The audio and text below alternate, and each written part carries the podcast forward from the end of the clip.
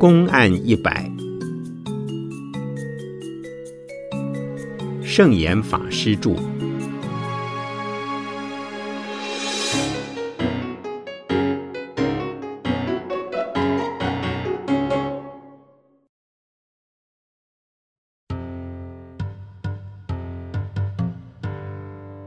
并却咽喉唇吻。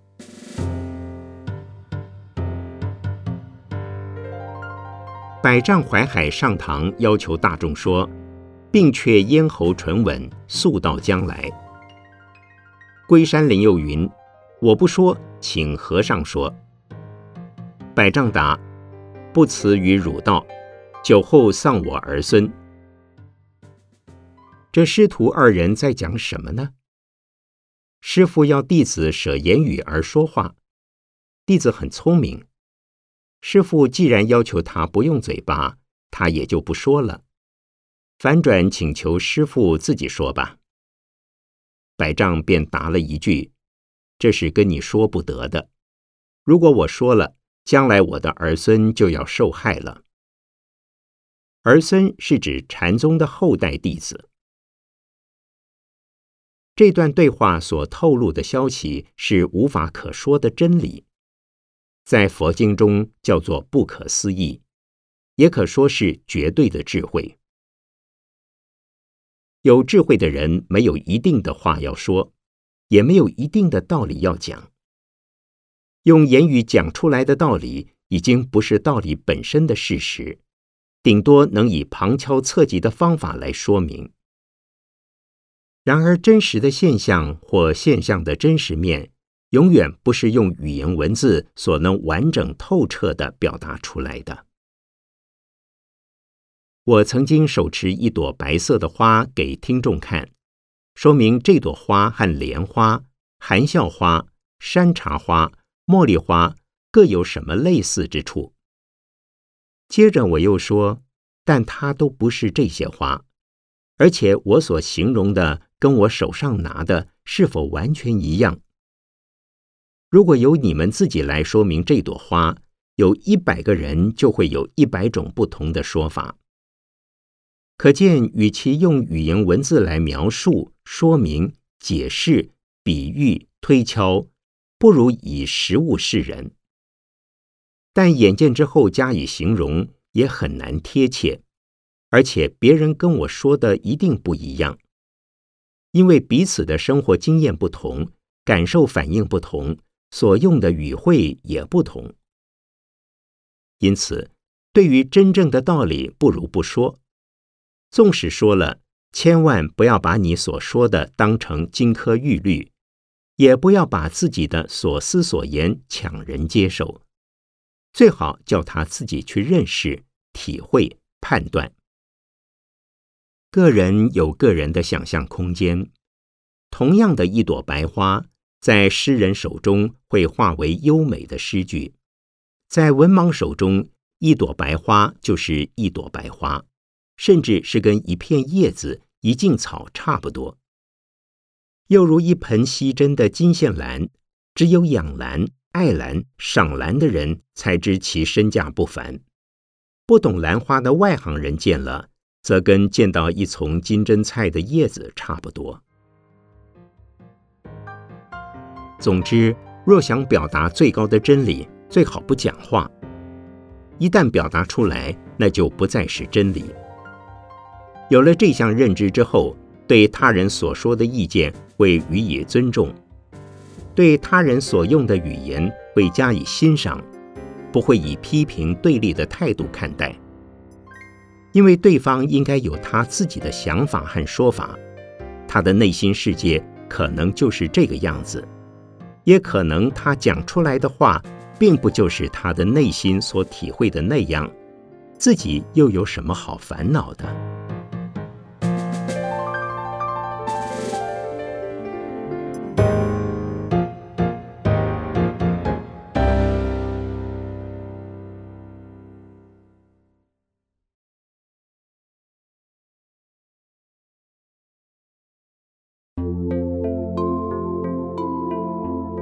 一粥一饭。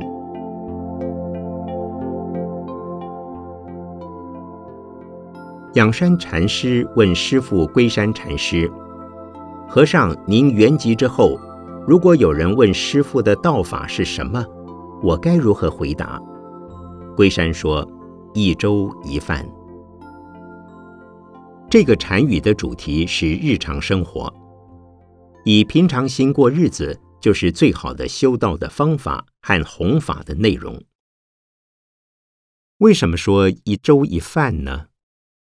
因为在禅宗的寺院，早上吃一餐粥，中午吃一餐饭，晚上不吃东西，一天的生活就是两餐。龟山禅师这样回答，是不是说他只吃粥吃饭，其他什么事也没有做？是不是说他只是个粥饭僧，是粥桶饭罗？其实这句话有其深刻的含义。日常的生活该怎么过就怎么过，而且是在平常心的状况下度过，心中无牵牵挂挂的事，也没有忧虑操心的事。不过要吃粥还是得去煮，要吃饭也得动嘴巴。而饭与粥是怎么来的呢？有的垦植，有的培育，有的收割，有的搬运。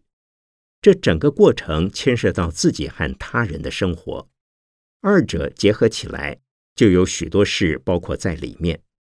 因此，种种得失、有无、好坏的问题都出来了。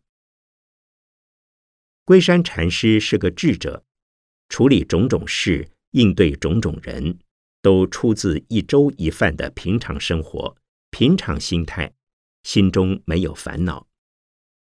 在吃饭吃粥时，粥饭有时冷，有时热，有时多，有时少，有时稀，有时稠，各种情况都可能发生。不妨以之为就是这样过日子，应该调整就调整，无法调整就接受。推演开来，应该劝募时就劝募，应该说法时就说法。应该打坐时就打坐，一切都是非常平常的事。如果现代人也用一粥一饭的态度过日子，会觉得格外充实。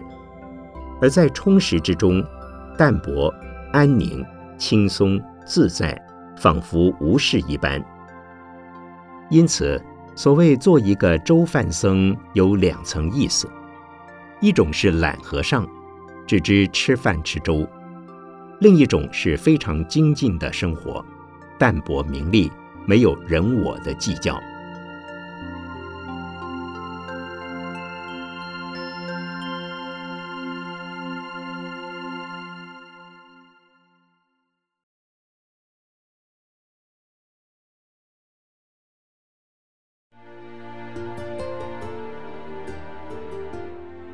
无开口处。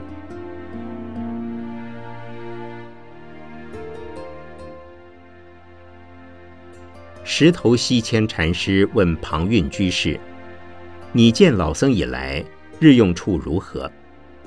庞蕴答：“若问日用事，即无开口处。”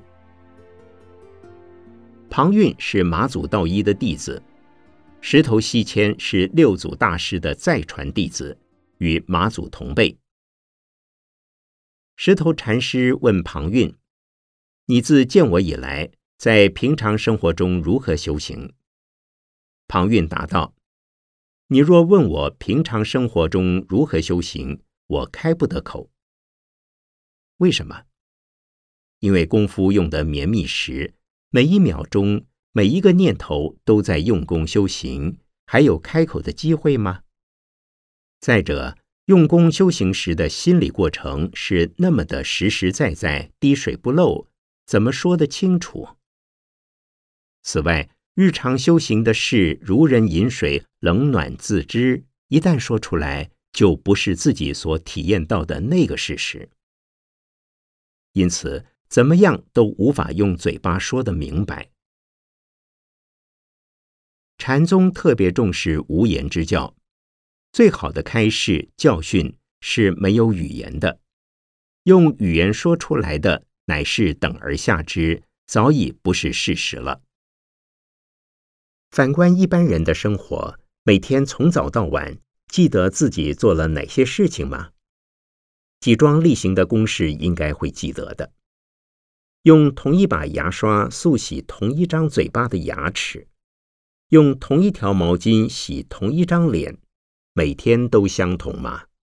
但每天真的相同吗？今天被洗的脸跟昨天一样吗？今天的牙刷是昨天的那一把吗？一般人认为是，其实绝对不是，那只是相似而非真正的旧事。昨天是昨天的事，否则东西不会折旧，人也不会老朽了。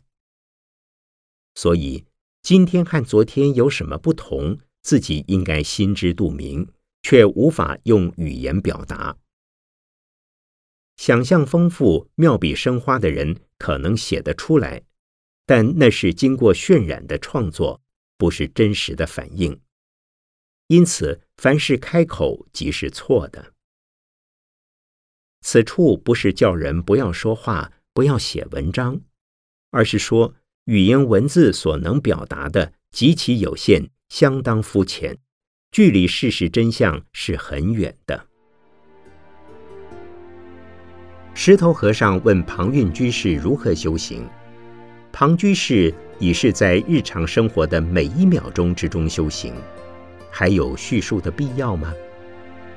更重要的是生活的踏踏实实。只要每一个时刻的当下都很认真，每一个念头的全部都很清楚，这就是修行。用这种态度生活，一定非常充实，不会空虚无聊，不会忙得无奈，不会闷得发慌，不会累得无助，不会高兴得发狂。不论在任何情况下，时时刻刻都是新鲜的，事事物物又都是现成的。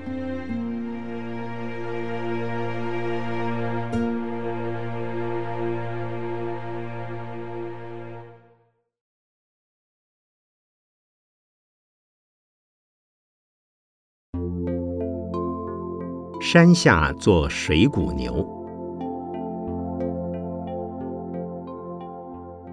南泉普愿禅师辞世前，门下问：“和尚去世之后将往何处？”南泉答：“山下做一头水谷牛去。”僧人说：“我也随你去，可以吗？”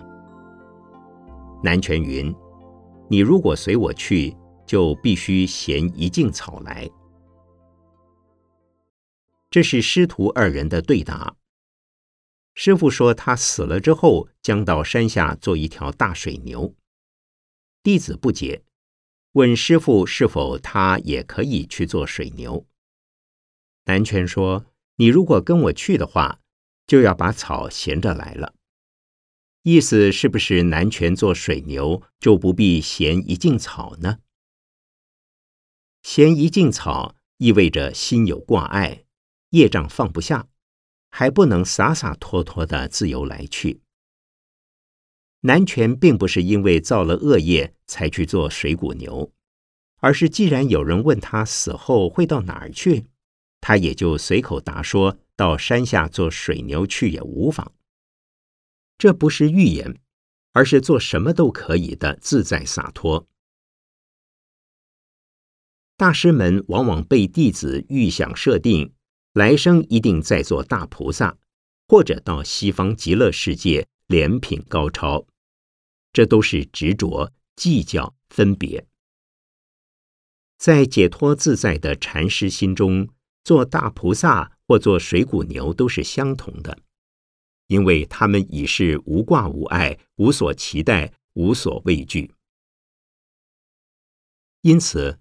不要一口咬定南泉一定会到山下做水牛，重点不在于做水牛，而于解脱自在。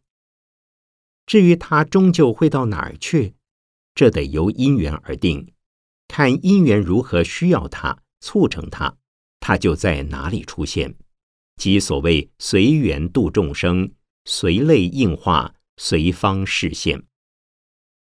在人之中，可做国王，也可做乞丐；可做亿万富翁，也可做贩夫走卒；可做绅士，也可做淑女。没有挑剔，不做安排，没有一定要怎样或不要怎样。他要打破一般人的观念：谁说高僧过世一定会转世再做高僧，或往生佛国净土？这是有我、有念、有相、有执着。所以，当弟子问：“我也可以去做水牛吗？”这就是执着。师傅去做牛，弟子也要去做牛。以物的师傅做牛是随类应化，为物的弟子做牛是去随业受报。多数人会为自己做生涯规划，青年、中年、晚年各有蓝图。也可以问一问，每个阶段所做的规划是否都能如期如愿的实现？毕竟人算不如天算，当初规划的再完善，一个突然出现的因缘，就会把原先的生涯规划改变了。所以，规划纵然要有。如果固执而不知变通，就不免要痛苦终身了。以禅的观点来看，人生应有立足点，应有大方向，但该如何往前走，就要视因缘而定了。若能懂得随缘行事、随遇而安的生活哲学，便会使你活得非常自在，而且左右逢源了。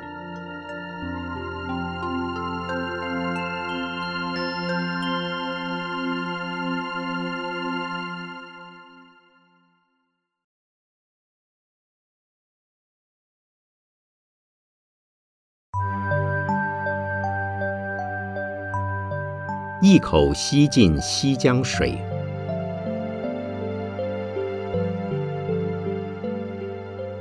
庞蕴居士参访马祖道一禅师，问：“不与万法为侣者是什么人？”马祖说：“待你一口吸尽西江水，我就告诉你。”庞蕴立即开悟：万法是一切有形的现象，以及一切无形的道理观念。举凡生活中所思、所见、所用、所接触，全都是法。一般人皆不能离开生活，离开生活就不是人。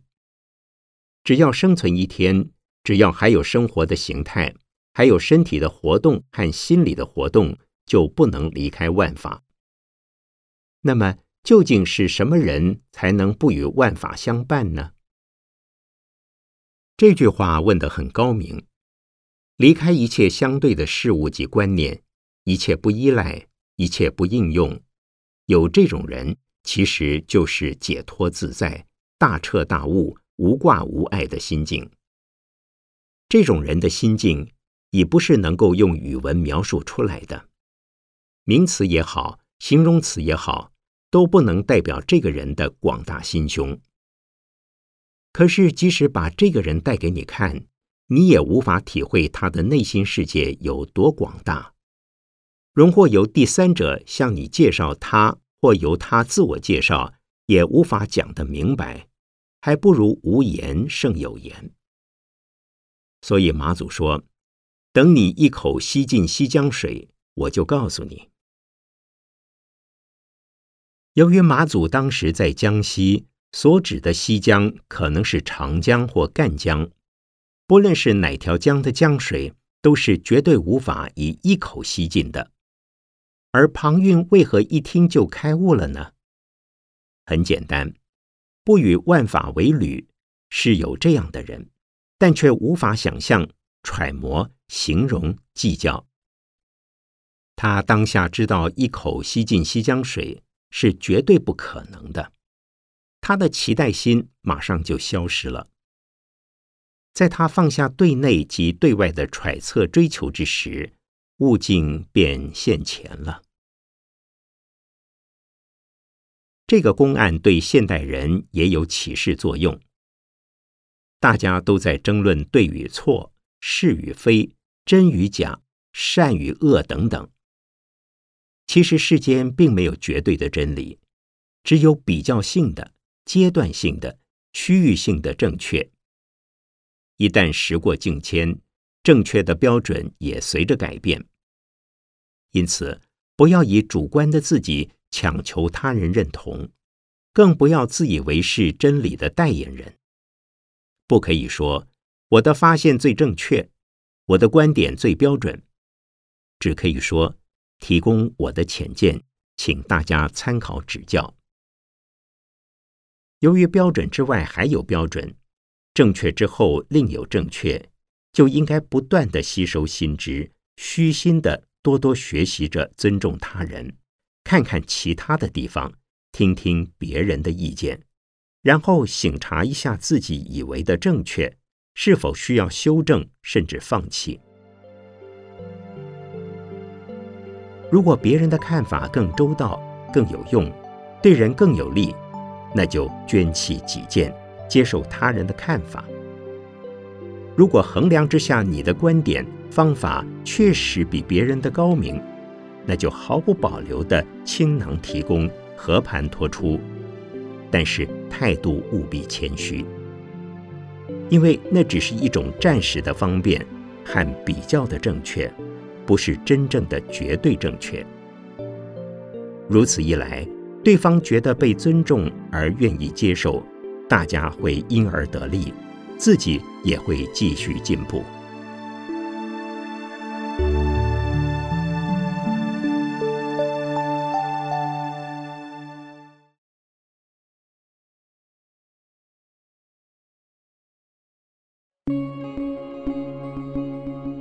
报赃教区，大美法常问马祖道一如何是佛？马祖禅师答：即心是佛。无门会开颂曰：青天白日切记寻觅，更问如何报赃教区？其实我们天天看到这种人。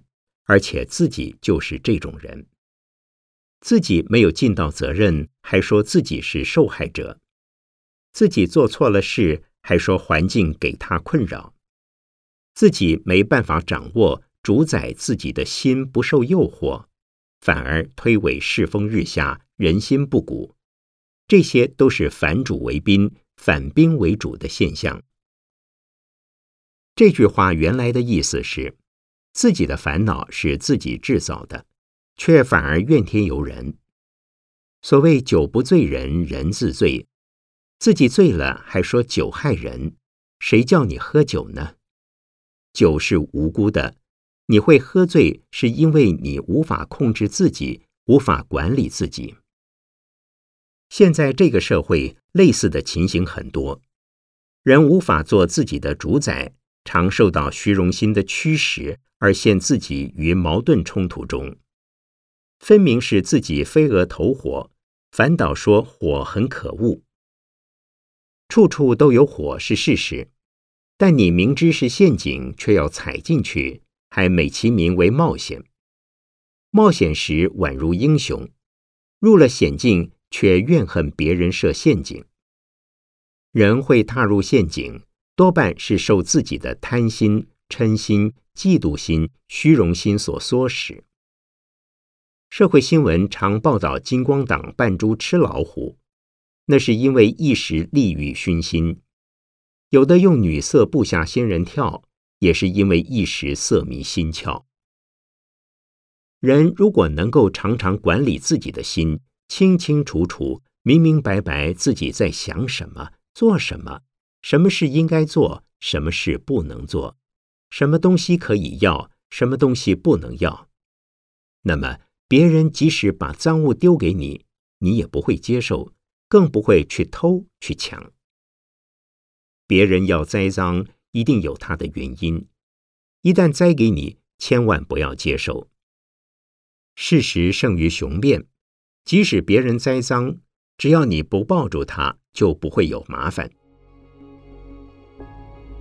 世界上有许多事真的是冤屈的，只要有机会伸冤，当然要叫屈，不过报赃教区是自己的确有疏失、有过错，因而受到指责或制裁，那就应该忏悔，不应掩饰、蒙盖或推卸责任。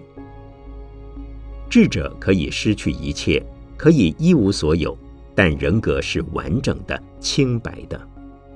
智者不一定永远不做错事或永远不说错话，但他不推卸责任，更不嫁祸于人，心中一片坦荡荡。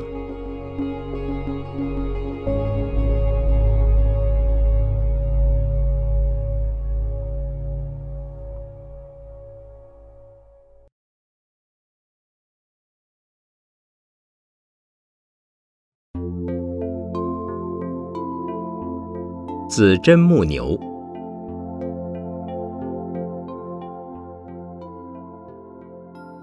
石拱会藏禅师随马祖道一禅师出家修行，一日在厨房工作。马祖问：“你在做什么？”石拱答：“牧牛。”马祖再问：“怎么牧？”石拱说：“一回入草去，便把鼻孔拽来。”马祖曰。子真木牛。石拱禅师出家前是个打猎的粗人，追随马祖之后，在厨房负责烧柴。一天，马祖去巡视厨房，问他在做什么。石拱说：“我在牧牛。”原始佛典中有牧牛的故事，禅宗也常用牧牛比喻修行。次第叙述如何看守自己的心，训练自己的心，从烦恼的杂乱的状态而达清净的、统一的无心的境界，以及开悟的层次。石拱说他在牧牛，表示他正在修行，在驾驭自己的心。马祖再问：“你怎么看牛？”石拱答：“只要牛一溜到草堆里吃草。”就把牛鼻子拉回来。赶牛回家的路上，不能任凭牛只这里吃一口庄稼，那里吃一口青草，否则野性难以驯服。石拱说，他的牧牛方法是拉着牛锁加以控制。马祖遂称赞他：“你真会看牛。”有杂思妄念时，就好比新的牛跑去偷吃草。要把它拉回自己正在做的事情上面，心就会安住。比如石拱在厨房烧柴，若发觉他的心不在烧柴的工作上，马上把心拉回来，在此不断的训练自己，到达念念心无二用的程度，就是禅修的功夫。